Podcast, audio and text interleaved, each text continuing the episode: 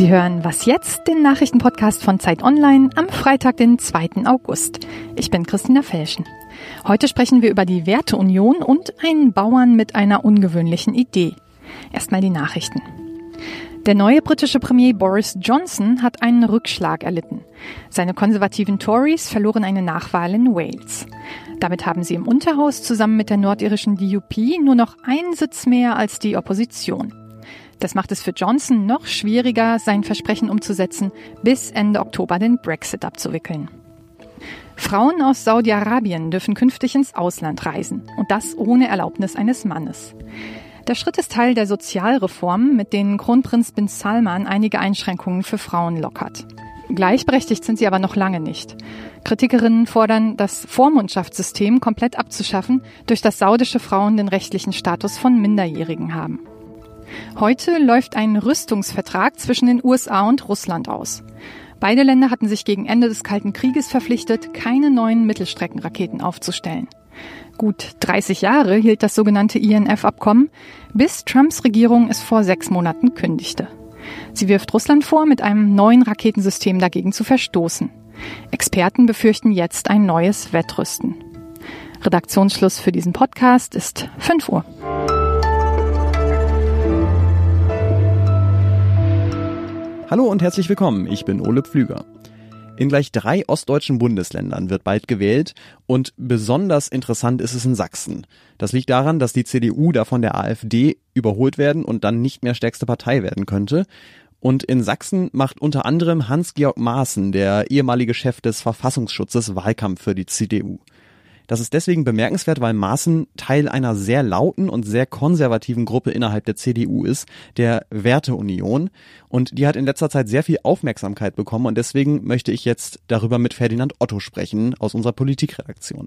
Ähm, grüß dich, Ferdinand. Hallo, grüß dich. Ja, jetzt muss mir erstmal erklären, was genau eigentlich diese Werteunion ist. Das ist ein eingetragener Verein, der hatte ja verschiedene Vorgänger ähm, von konservativen Strömungen in der Partei oder von Leuten, die der Partei nahestehen. Und man kann in der Werteunion Mitglied, Fördermitglied werden, auch ohne dass man CDU oder CSU Mitglied ist. Insgesamt kommt die Werteunion so ungefähr auf 2000 Mitglieder nach eigenen Angaben.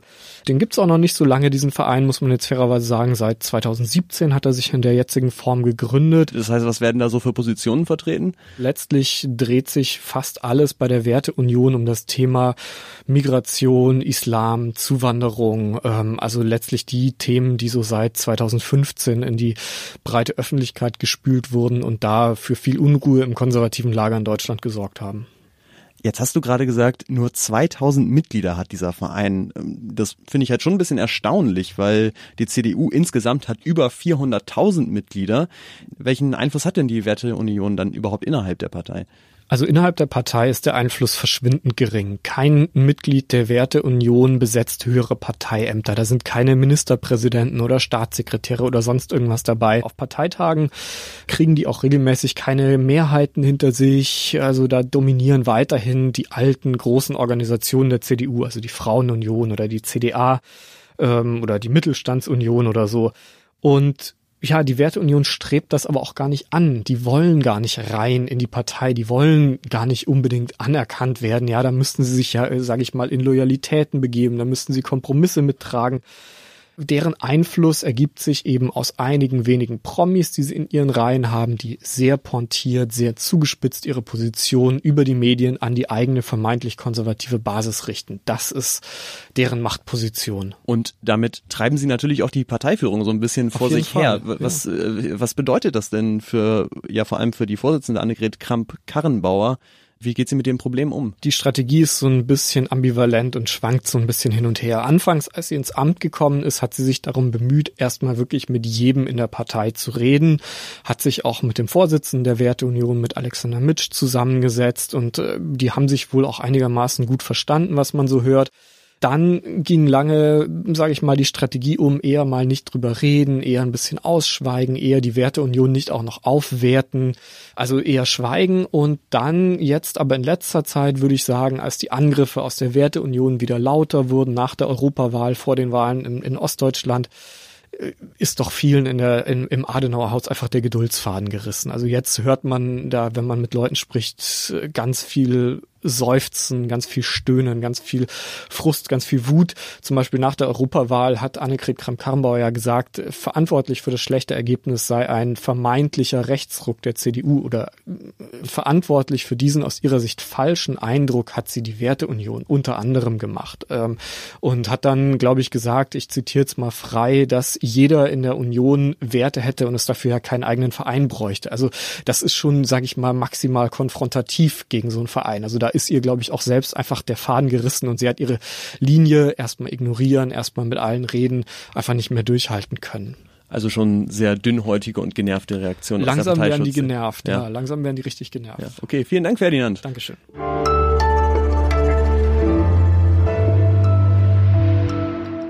Und sonst so? Und gleich nochmal die CDU. Vor einiger Zeit hat der YouTuber Rezo sie ja wegen ihrer dürftigen Klimapolitik regelrecht vorgeführt und seitdem versucht die Partei sich ein grüneres Image zu geben. Das wirkt manchmal ganz schön verzweifelt. Zum Beispiel am Mittwoch, da hat die Partei nämlich auf Twitter ziemlich stolz verkündet, Deutschland hat Norwegen bei den E-Autos überholt. Und das ist zwar nicht völlig falsch, aber ziemlich. Richtig ist, dass in Deutschland in der ersten Jahreshälfte 4000 E-Autos mehr verkauft wurden als in Norwegen.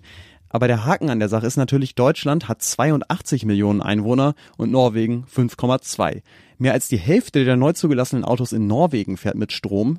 In Deutschland ist es nur etwa eins von 40. Es ist also wirklich kein Grund zum Feiern, dass wir jetzt Norwegen überholt haben. Eigentlich ist es eher peinlich, dass wir Norwegen überhaupt überholen konnten.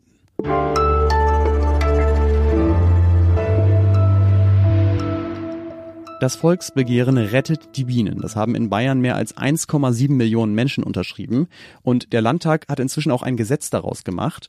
Für viele Menschen ist das ein Grund zum Jubeln, aber es gibt auch Landwirte, die das Gesetz betrifft und die sind nicht so begeistert.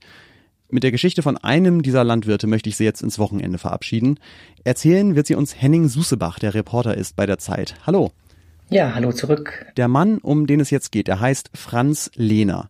Was hat den denn genau an dem Volksbegehren gestört? Es ging zum Beispiel darum, dass äh, Weiden zum Teil sehr viel später erst gemäht werden dürfen, das erste Mal, damit das Gras eben blüht, die Blumen blühen und äh, die äh, Insekten dort Nektar finden. Aber dieser Vorschlag in dem Volksbegehren galt beispielsweise nicht für Privatgärten. Und äh, da Herr Lehner dann den Eindruck hatte, oh, in der Stadt ist ganz schön leicht, ein guter Mensch zu sein, da reicht die Unterschrift und ich muss hier mein, meine Arbeiten ändern, hat er sich gesagt, na, jetzt will ich mal wissen, wie ernst ihr denn das wirklich mit dem Umweltschutz äh, nehmt. Okay, das heißt, er wollte diese in seinen Augen weltfremden und bisschen selbstgerechten Stadtmenschen vorführen. Wie hat er denn versucht, das anzustellen? Ja, Franz Lehner hat äh, Blühwiesenpatenschaften angeboten. Und er hat ähm, einen seiner Acker, auf dem er eigentlich Kartoffeln anpflanzen wollte, zur Verfügung gestellt und im Internet äh, auf seiner Facebook-Seite gepostet. Wer gibt mir 50 Euro, damit ich äh, 100 Quadratmeter Blühwiesen pflanze, statt Kartoffeln? Das ist ungefähr der Ausgleich für den Ernteausfall, weil er mit den Kartoffeln auf dem gleichen Acker nichts verdienen kann. Das war sein Aufruf. Das heißt, der Plan war, wenn sich keiner meldet auf dieses Angebot, dann habe ich bewiesen, okay, das sind alles Heuchler. Was ist denn dann passiert? Ja, also erstmal haben sie Hass und Ablehnung gegeben. Äh, es ging ein kleiner Shitstorm auf Bauer Lena äh, nieder, vor allen Dingen von Skeptikern, die eben sich äh, in einer Rolle festgebissen haben, dass Landwirte immer irgendwas Hinterlistiges äh, im Sinne haben. Die haben ihm vorgeworfen, doch nur abzocken zu wollen. Die haben ihm auch zu Recht äh, gesagt, dass natürlich auf einem äh, Rechteck irgendwo in Bayern die Insekten nicht gerettet werden. Aber es war für ihn ein soziales Experiment. Und das ging interessanterweise auf. Also als die ersten Medien berichtet haben, haben sich dann doch sehr, sehr viele Menschen gemeldet. Ähm, 231 Verträge musste Herr Lehner aufsetzen. Also das heißt, da ist ähm, was zustande gekommen, ähm, viel Fläche. Herr Lehner ist allerdings nach wie vor der Meinung, dass 231 äh, für ihn viel zu tun war, aber äh, von 1,7 Millionen Unterzeichnern insgesamt doch sehr wenig sein. Aber trotzdem hat er ja diese Menschen ähm, über die er sich vor allem vorher aus der Ferne so geärgert hat, dann ein bisschen besser kennengelernt. Was war seine Erkenntnis daraus? Dass die Welt natürlich nicht so polarisiert ist, wie sie manchmal scheint. Ich glaube, das ist auf beiden Seiten so. Also die, diese Blühpaten haben einen Landwirt näher kennengelernt und dessen Sorgen und Zwänge, dass man einfach, äh, wenn man die 2,5 Kilo Säcke Kartoffeln für Aldi billig anbieten will, eine Landwirtschaft machen muss, die Insekten wenig Platz lässt. Und äh, gleichzeitig hat er auch natürlich über die Blühpaten eine Menge gelernt, dass sie natürlich an die Landwirtschaft in Anspruch stellen, ähm, dort Natur zu schützen, wo es für den Privatgärtner nicht möglich ist. Und da ist eine interessante Kommunikation zustande gekommen. Was ich interessant finde, ist, dass auf zweiter Ebene dann eben doch eine Gesprächsbrücke geschlagen wurde zwischen ähm, zwei Parteien, die sehr viel übereinander reden, aber nicht miteinander. Und das ist doch mal eine wirklich schöne Erkenntnis. Vielen Dank, Henning, dass du uns diese Geschichte erzählt hast. Sehr gerne. Das war's von Was jetzt für diese Woche. Wir melden uns am Montag wieder. Wenn Sie uns Feedback geben wollen, dann können Sie das gerne tun mit einer Mail an wasjetzt@zeit.de.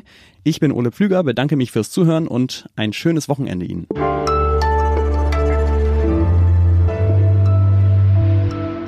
kriegt er nach jedem Wetterbericht jetzt plötzlich äh, Mails äh, mit der Frage, Herr Lina, wie geht's meiner meinem Sonnenblumenbereich? Äh, was macht die was macht die nickende Kratzdistel und was machen der Perserklee?